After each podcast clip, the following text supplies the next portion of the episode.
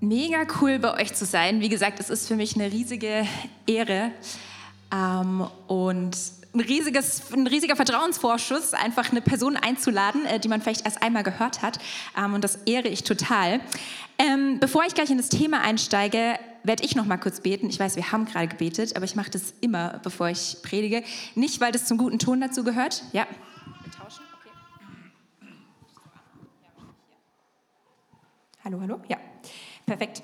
Ähm, nicht, weil das zum guten Ton dazu gehört, sondern weil ich absolut 100% darauf angewiesen bin, dass Gott durch mich spricht. Weil ich bin euch ehrlich, ich als Miri, ich kann euch eigentlich gar nichts bieten. Ich bin 100% darauf angewiesen, dass der Heilige Geist durch mich spricht. Und deswegen möchte ich jetzt noch mal ganz kurz ähm, beten, Jesus, dass du jetzt einfach kommst und dass du sprichst. Heiliger Geist, ich lade dich ein, dass du meine Worte formst, meine Gedanken formst ähm, und dass das hier nicht meine Bühne ist, nicht die Gospelhausbühne, sondern wirklich deine Bühne und dass alles, was hier passiert, zu deiner Ehre passiert. Amen. Ja, jetzt habt ihr mich ja gerade schon ein bisschen kennengelernt. Äh, wie gesagt, ich bin 25, ich studiere Psychologie. Wenn ich das von der Bühne sage, sage ich meistens auch dazu, äh, dass man von einer guten Prophetin mehr Angst haben muss als von einer guten Psychologin. Also ich kann von hier vorne keine Gedanken lesen. Ihr müsst euch keine Sorgen machen. Ich will die wahrscheinlich auch gar nicht lesen. Ähm, und eine Sache, die ich auch gerne über mich erzähle, ist, ich habe eine Lieblingsemotion. Und ich habe das meiner Freundin gesagt und dann meinte sie zu mir, dass Lieblingsemotion was ist, was nur Psychologen haben. Das kann natürlich sein. Aber meine Lieblingsemotion ist Vorfreude. Ja, ich liebe es, mich auf Dinge vorzufreuen. Ich liebe es, mich auf konkrete Dinge vorzufreuen, wie zum Beispiel einen Urlaub oder irgendeine Veranstaltung oder so. Ähm, aber auch manchmal so ganz grundsätzlich auf das Leben. Und als ich vor sechs Jahren in meine WG eingezogen bin, da habe ich neben meinem Spiegel einen Zettel aufgehängt und da steht drauf, The future is bright. Die Zukunft ist hell. Und ich habe das da gar nicht so wirklich bewusst aufgehängt. Das war einfach so eine Postkarte, habe ich da halt hingehängt. Und über die Jahre ist es aber so gewesen, dass ich da sehr oft drauf geschaut habe und dass es sich irgendwie so ein bisschen etabliert hat, dass ich das sehr oft gesagt habe. The future is bright. Ich habe dann einen Poetry-Text dazu geschrieben. Ich habe schon mal eine Predigt dazu geschrieben. Und für mich ist es mehr als so ein kitschiger Motivationsspruch. Für mich ist es der Ausdruck meiner Hoffnung, der Ausdruck meiner Vorfreude. Und das hat sehr viel mit dem heutigen Thema zu tun, nämlich äh, habe ich diese Predigt genannt, auf Zuversicht fahren. Ja, ich finde, das ist eine Redewendung, die der deutschen Sprache fehlt. Wenn man auf Sicht fahren kann, dann sollte man auch auf Zuversicht fahren können. Ähm, deswegen würdet mir einen großen Gefallen tun, wenn ihr mir helft, diese Redewendung zu etablieren und die einfach ganz häufig in euren Sprachgebrauch einbaut, auf Zuversicht fahren. Ähm, genau, und als Jürgen mich gefragt hat, über was ich predigen möchte, da habe ich ihm so zwei, drei Themen genannt, die für mich voll die Herzensthemen sind. Und Hoffnung ist eins davon, ähm, weil ich das Gefühl habe, alle Themen oder alle Predigten, die ich über Hoffnung geschrieben habe, die habe ich in allererster Linie für mein eigenes Herz geschrieben. Ja, ich habe das Gefühl, Gott ermahnt und ermutigt mich durch meine ersten Predigten am allermeisten äh, selbst. Deswegen, wenn dich heute irgendwas herausfordert, dann kannst du dir sicher sein, dass es mich genauso herausgefordert hat. Ja, ich stehe nicht hier, weil ich es irgendwie besser weiß oder total verstanden habe, ähm, sondern ich brauche genauso Gottes Ermutigung und Gottes Ermahnung. Ähm, und manchmal werde ich gefragt, wie lange es dauert, so eine Predigt zu schreiben gerade so von zum Beispiel Kommilitonen oder so, die könnten sich da immer nicht so viel drunter vorstellen. Und bei dieser Predigt äh, würde ich sagen, es hat 25 Jahre gedauert, diese Predigt zu schreiben, weil so ziemlich alles, was ich über Hoffnung weiß, das habe ich mir nicht irgendwie anstudiert, sondern das habe ich erlebt. Wisst ihr, ich glaube, es gibt bestimmte Dinge des Evangeliums, die können wir uns nicht anstudieren, die müssen wir erleben. Und diese Message der Hoffnung, die ist mit mir echt schon durch viele, viele Situationen durchgegangen und die hat sich als sehr solide bewährt. Ähm, deswegen hoffe ich, dass die euch heute auch segnen kann, weil ich denke, Hoffnung ist für uns alle wichtig. Ja, warum? Wir brauchen nur in die Welt schauen. Die Frage ist ja, ist die Zukunft wirklich hell? Können wir wirklich auf Zuversicht fahren, wenn wir unser eigenes Leben anschauen, aber vielleicht auch wenn wir die Lage der Welt anschauen? Ist die Zukunft wirklich hell? Und deswegen wollen wir uns jetzt zuallererst mal anschauen, was ist eigentlich Hoffnung? Ähm, ich habe dazu mal Wikipedia befragt. Das ist weder besonders geistlich noch besonders psychologisch, aber sehr hilfreich. Ähm, Wikipedia sagt, Hoffnung ist eine zuversichtliche innerliche Ausrichtung, gepaart mit einer positiven Erwartungshaltung, dass etwas Wünschenswertes eintreten wird, ohne dass wirkliche Gewissheit darüber besteht. Und wir benutzen das ja in unserem Sprachgebrauch sehr häufig. Ja, wir sagen so Dinge wie zum Beispiel, ich hoffe, dass es dir gut geht oder ich hoffe, dass wir uns bald wiedersehen oder ich hoffe, dass das Wetter besser wird. Ähm, und damit meinen wir genau das, was hier steht, nämlich wir drücken einen Wunsch aus, aber ohne wirkliche Gewissheit darüber zu haben. Weil es kann genauso gut sein, dass es dir nicht gut geht und dass wir uns nicht bald wiedersehen, weil wir erwachsen sind und drei Wochen im Voraus planen müssen. Oder dass das Wetter nicht besser wird. Ja, es ist ein Wunsch, aber ohne wirkliche Gewissheit. Und das macht Hoffnung immer so ein bisschen zu so einer zweischneidigen Angelegenheit, weil überall da, wo ich Hoffnung habe, habe ich dann auch das Risiko, dass diese Hoffnung enttäuscht wird. Und auf diesen Punkt komme ich später nochmal zurück.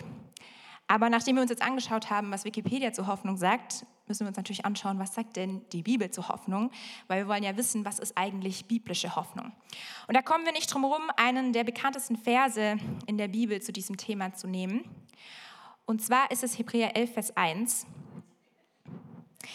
Es ist aber der Glaube eine feste Zuversicht auf das, was man hofft, ein Überzeugtsein von Wirklichkeiten, die man nicht sieht.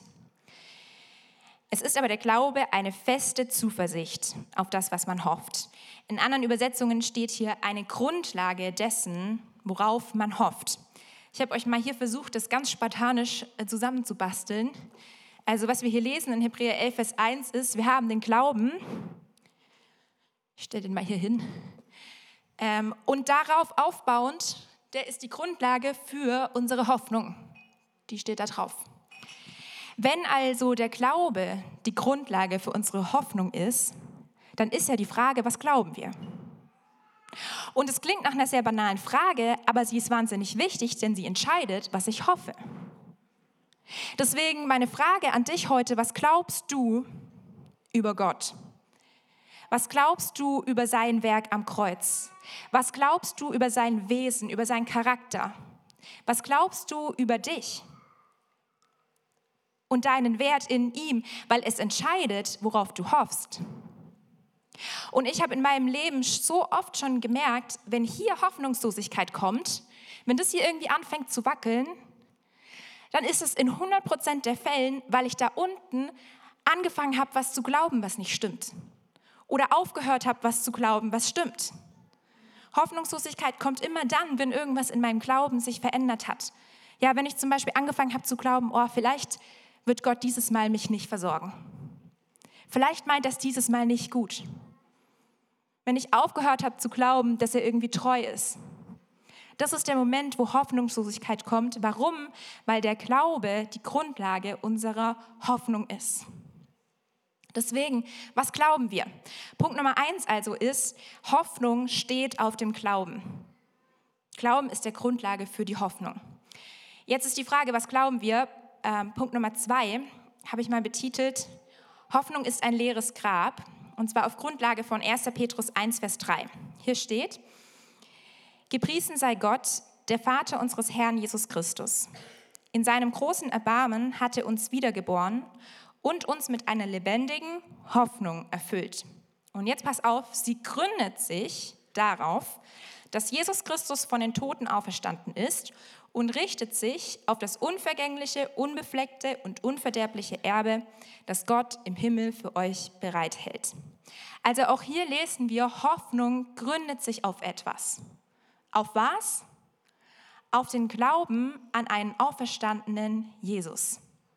Das ist das, was hier im Glauben drin steckt. Und vielleicht sagst du, ja gut, das ist ja keine neue Erkenntnis. Das ist absolut wahr, das ist keine neue Erkenntnis, aber ich kann dir keine neue Erkenntnis liefern, weil es seit über 2000 Jahren keine neue Erkenntnis gibt. Ja, schon Paulus hat damals sinngemäß in 1. Korinther 2 gesagt, ich komme nicht zu euch mit irgendwie einer fancy Philosophie oder einem nice TED Talk, how to have hope in five minutes, sondern ich predige Jesus. Das ist die Grundlage unserer Hoffnung. Biblische Hoffnung schaut zurück auf den auferstandenen Jesus, um dann nach vorne zu schauen. Biblische Hoffnung schaut zurück und sagt, hey, weil das Grab leer ist, kann ich auf Zuversicht fahren. Weil das Grab leer ist, muss sich meine Vergangenheit nicht in meiner Zukunft wiederholen. Weil das Grab leer ist, kann ich in Zukunft frei sein. Weil das Grab leer ist, habe ich ein Erbe im Himmel. Weil das Grab leer ist, ist die Zukunft hell. Das ist der Glaube, auf dem der, die Grundlage unserer Hoffnung bildet. Jetzt haben wir also gesehen, okay, ähm, diese Hoffnung gründet sich auf die Tatsache, dass Jesus Christus von den Toten auferstanden ist. Und dann lesen wir in dieser ersten Petrusstelle auch, dass sie sich auf etwas richtet, nämlich auf das unvergängliche, unbefleckte und unverderbliche Erbe, das Gott im Himmel für uns bereithält. Punkt Nummer drei also, Punkt Nummer zwei war, Hoffnung ist ein leeres Grab. Punkt Nummer drei, biblische Hoffnung hat Ewigkeitsperspektive. Was ist die Hoffnung? Worauf richtet sie sich? Auf das unvergängliche, unverderbliche und unbefleckte Erbe, das Gott im Himmel für uns bereithält. Unsere Hoffnung gilt nicht in erster Linie diesem irdischen Leben. Ja, natürlich habe ich auch Hoffnung für mein irdisches Leben, weil ich kenne Gott und ich weiß, was er verheißen hat. Aber in erster Linie richtet sie sich auf die Ewigkeit weil alles andere, was davor passiert, sowieso zweitrangig ist.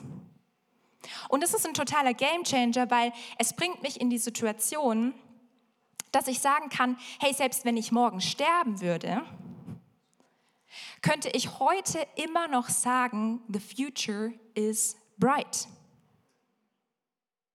Weil meine Hoffnung auf die Ewigkeit geht, nicht auf dieses Leben. Petrus sagt es ähnlich in Apostelgeschichte 2, Vers 26.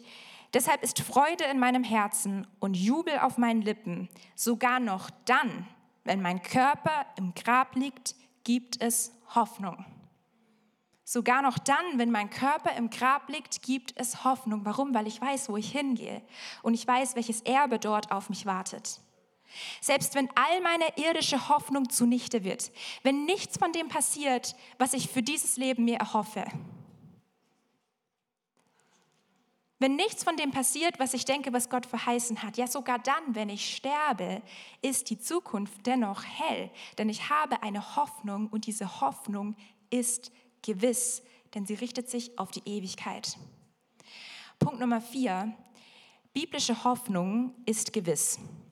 Wir haben ja vorher gelesen, dass die weltliche Hoffnung, also diese Definition von Wikipedia, beinhaltet ja, dass man keine Gewissheit hat. Ja, es ist ein Wunsch, aber ohne Gewissheit. Und ähm, in einer anderen Unterhaltung über das Thema der Lieblingsemotionen, ich frage das sehr gerne so als Smalltalk-Frage, ähm, hatte ich ein Gespräch mit einer Frau aus meiner Gemeinde und dann habe ich ihr halt gesagt, dass Vorfreude meine Lieblingsemotion ist. Und dann meinte sie, dass sie Vorfreude nicht so gerne mag, weil wenn man Vorfreude auf was hat, dann hat man immer auch eine bestimmte Vorstellung, wie das dann sein wird und dann kann man auch enttäuscht sein. Und das stimmt natürlich. Menschliche Hoffnung ist total enttäuschend und enttäuschte Hoffnung ist total kacke. Ja, also ich kann nur von einem sehr begrenzten Erfahrungsspektrum reden, weil ich lebe erst seit 25 Jahren.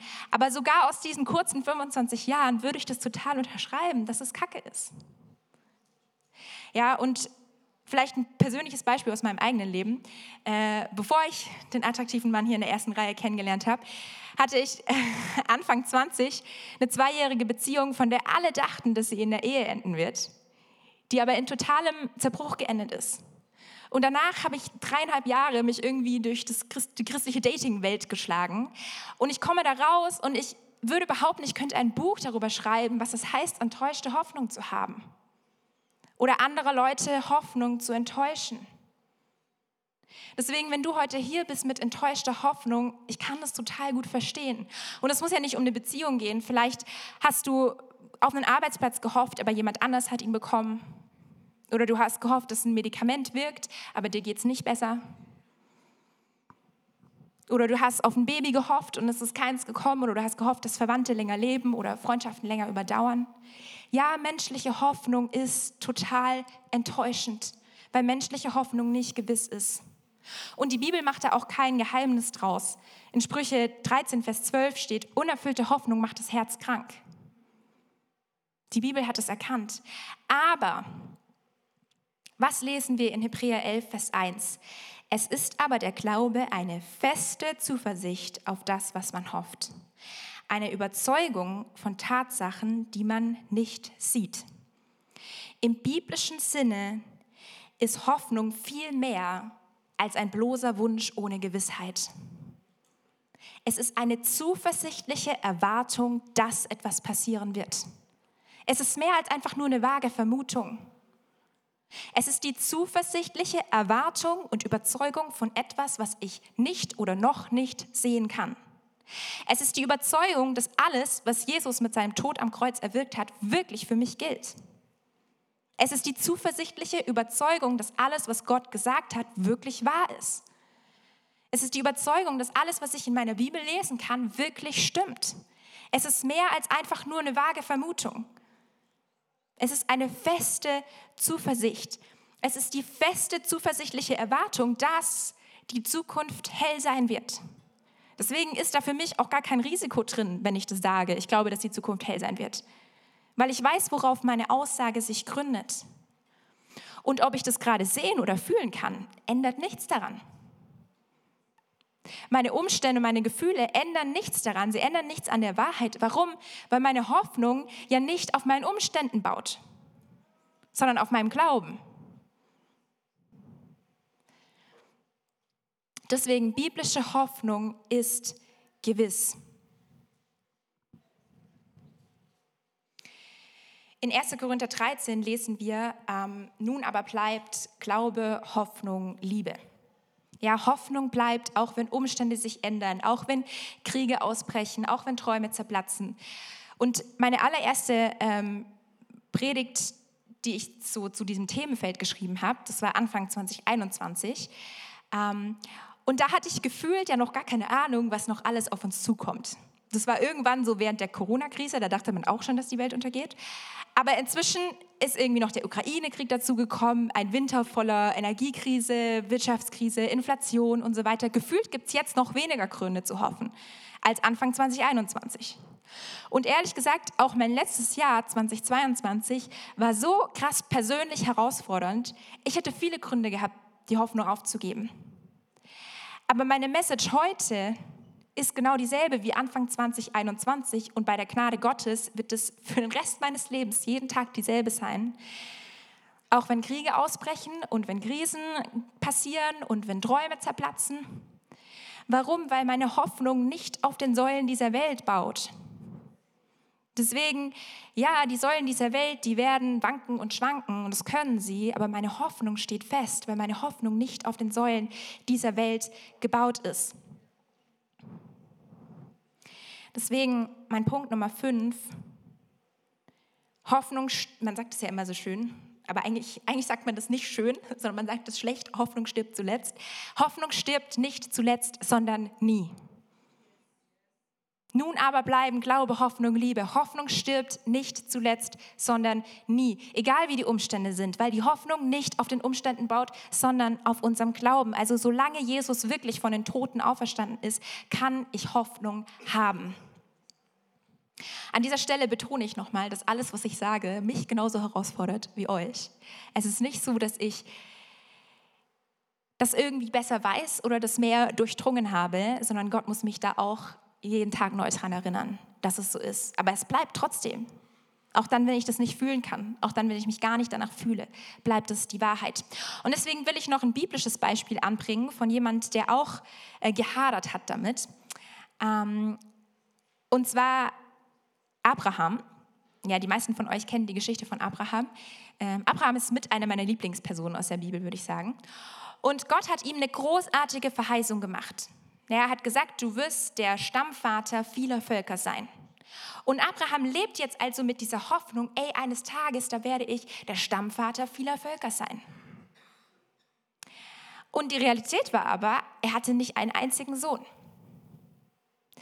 Und wisst ihr, es ist immer leicht, Hoffnung zu haben, wenn es noch realistisch scheint, dass diese Hoffnung wahr wird. Schwierig wird es dann, wenn die Jahre vergehen und die Jahre vergehen und Gott immer mal wieder seine Verheißung zwar wiederholt, aber sich an der Realität gar nichts ändert. Ja, Jahr für Jahr für Jahr passiert nichts. Und Abraham wird uns später im Neuen Testament als ein Glaubensvorbild vorgestellt. Aber Abraham hat nicht nur geglaubt. Abraham hat auch gehadert und er hat mit Gott diskutiert und er hat eine Antwort verlangt. Wir lesen es in 1. Mose 15, die Verse 2 und 3. Da sagte Abraham, Herr, Herr, was willst du mir geben? Ich gehe ja doch kinderlos dahin und Erbe meines Hauses, das wird Eliezer von Damaskus. Und Abraham sagte, siehe, mir hast du keinen Nachkommen gegeben und siehe, der Sohn meines Hauses wird mich beerben. Abraham sagt, hey, danke für die Verheißung, danke, dass du mir Hoffnung machst, nur davon kann ich mir nichts kaufen. Davon werde ich nicht der Stammvater vieler Völker. Sieh doch mal, er sagt hier, schau doch mal, schau doch mal meine Situation an. Schau mal das Alter meiner Frau und mein Alter an. Wie soll das funktionieren? Ist ja schön und gut, dass du uns die Verheißung machst, aber in der Realität kann ich davon gar nichts sehen. Und in dieser Situation finde ich mich so krass wieder. Ich habe letztes Jahr x Male heulend und trotzig vor Gott gestanden und habe gesagt, Gott, du hast mich vergessen. Ist ja schön und gut, dass du dies und dies verheißt, aber wenn ich davon nichts sehen kann, dann kann ich mir davon nichts kaufen. Wie soll das denn funktionieren? Und wisst ihr, ich glaube, dass es wichtig ist, dass wir ehrlich sind mit Gott. Ja, natürlich habe ich absolut kein Recht, ihm irgendwas vorzuwerfen. Ich habe darauf eigentlich kein Recht, mit ihm zu diskutieren. Aber solange wir noch mit ihm diskutieren, sind wir noch in seiner Nähe. Und da kann er uns begegnen. Deswegen, wenn du heute hier bist mit enttäuschter Hoffnung, bitte, bitte, bitte, lauf nicht vor Gott weg. Weil enttäuschte Hoffnung kann heilen, aber nur in seiner Gegenwart. Nur in seiner Gegenwart. Und Gott hat sich nicht von Abraham abgewandt, sondern er ist Abraham in dieser Situation begegnet. Abraham hat gehadert und er hat gezweifelt und er hat diskutiert, aber am Ende hat er geglaubt. Und in Römer 4, Vers 18 lesen wir, da, wo es nichts zu hoffen gab, also hier spricht jetzt Paulus äh, über den Abraham, da, wo es nichts zu hoffen gab, gab er die Hoffnung nicht auf, sondern glaubte. Da, wo es nichts zu hoffen gab, gab er die Hoffnung nicht auf, sondern glaubte. Punkt Nummer 6, Hoffnung hofft trotzdem. Und ich wünsche mir so sehr, dass man das am Ende meines Lebens über mich sagen kann. Da, wo es nichts zu hoffen gab, gab sie die Hoffnung nicht auf, sondern glaubte. Heißt es, dass wir nie irgendwie uns Sorgen machen oder nie ängstlich sind oder nie enttäuscht sind? Nein.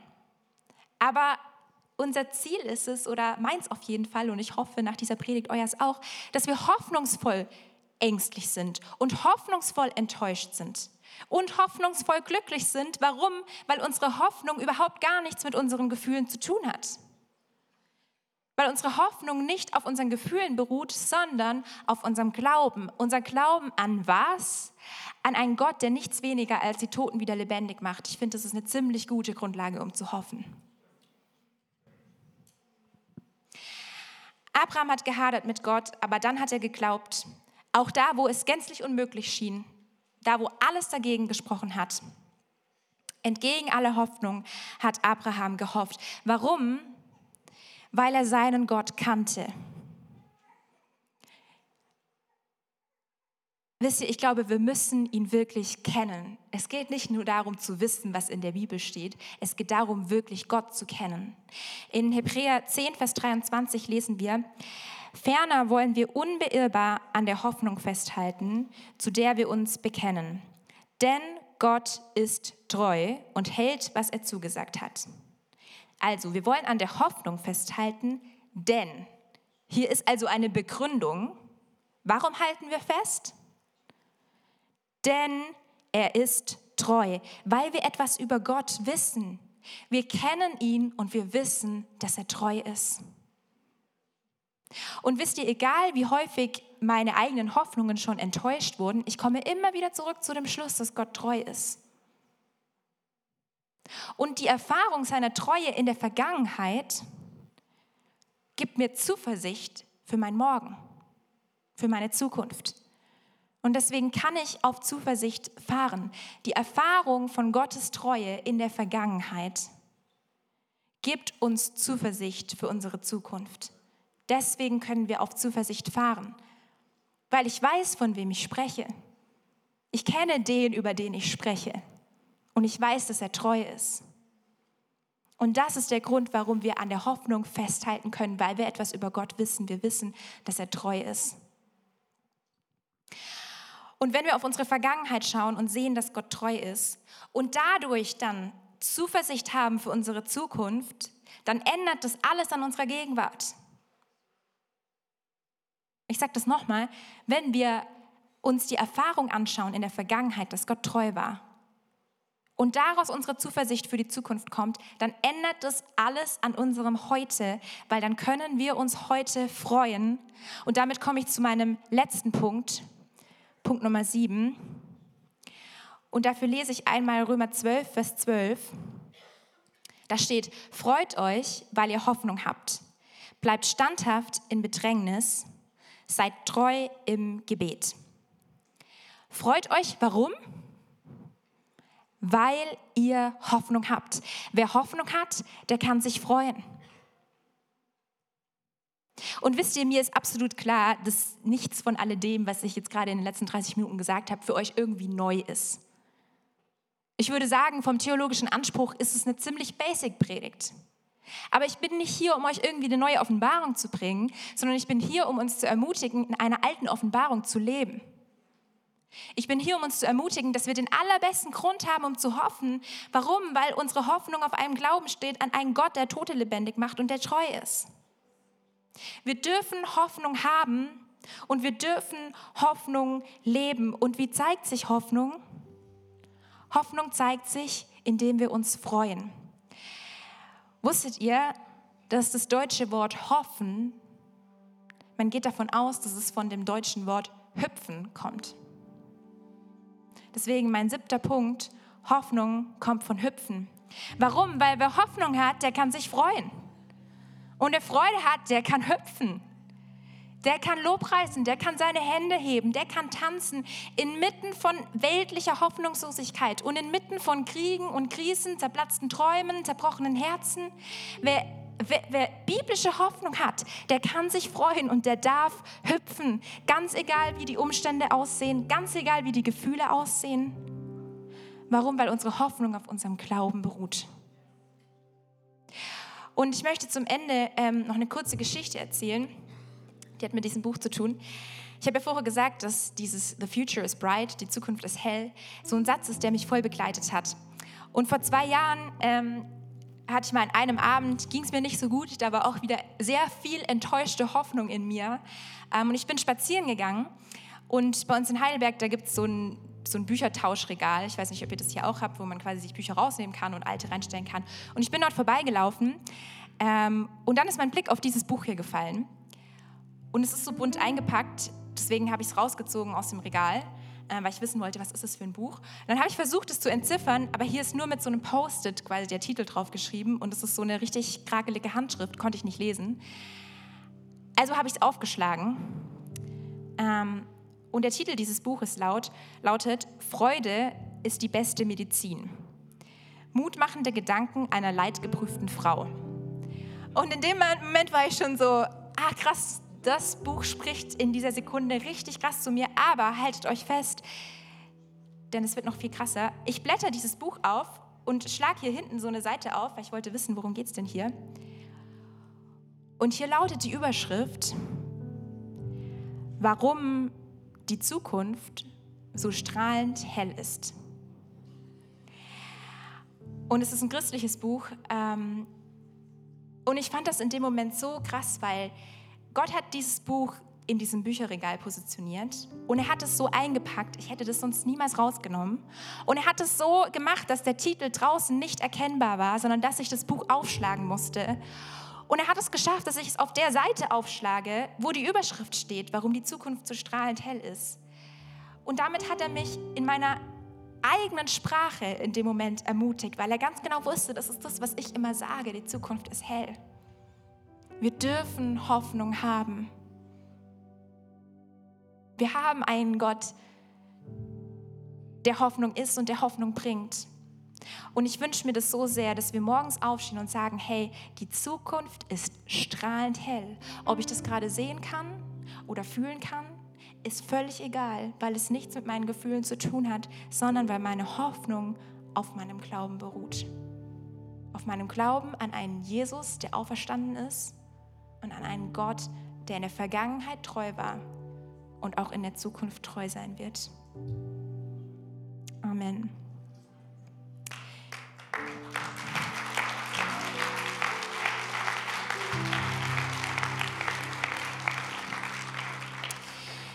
Danke. Ähm, ich glaube, wir werden ja gleich noch einen Song haben, oder? Genau, also ihr könnt gerne schon mal hochkommen, wenn ihr wollt. Ich würde noch zum Abschluss gerne beten und ihr dürft gerne aufstehen.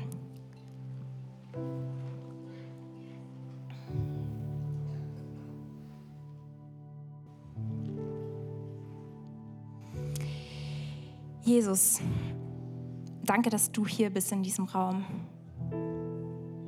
Und danke, dass du ein Gott der Hoffnung bist. Danke, dass du für jeden Einzelnen in diesem Raum Hoffnung hast. Hoffnung auf Ewigkeit. Aber auch Hoffnung auf ein Leben voll von deiner Gegenwart hier auf dieser Seite der Ewigkeit. Jesus, danke, dass du uns Zuversicht schenkst, weil du auferstanden bist, Jesus. Und ich bete, dass wir mehr und mehr lernen, unsere Hoffnung auf dieses Fundament zu stellen. Dass wir mehr und mehr lernen, wirklich auf dieser Wahrheit zu stehen, die nichts mit unseren Umständen zu tun hat, die nichts mit unseren Gefühlen zu tun hat. Jesus, veränder unser Herz und veränder unser Denken dahingehend, dass wir das verstehen. Dass unsere Hoffnung allein daran hängt, dass du wirklich von den Toten auferstanden bist. Jesus, und ich bete, dass du heute Morgen wirklich Herzen ermutigst, wieder Hoffnung zu haben. Dass du Trost schenkst, dass du Zuversicht schenkst und dass du Glauben schenkst, dass die Zukunft hell sein wird. Jesus, und wir danken dir dafür, dass wir nicht in Angst leben müssen, dass wir nicht in Sorge leben müssen. Danke, dass du uns freigekauft hast davon. Jesus, und wir geben dir alle Ehre dafür. Danke, dass wir dir nah sein dürfen und dass du uns hier begegnest. Und dass du unsere Herzen erfüllst mit deiner Hoffnung, mit biblischer Hoffnung, die gewiss ist, die zuversichtlich ist, die überzeugt ist. Und danke Gott für deine Treue in der Vergangenheit. Und ich bete, dass du jede einzelne Person hier im Raum jetzt gerade daran erinnerst, wo du in der Vergangenheit treu warst. Und dass wir daraus neuen Mut schöpfen und neue Glauben schöpfen dass wir zuversichtlich sein können für unsere Zukunft.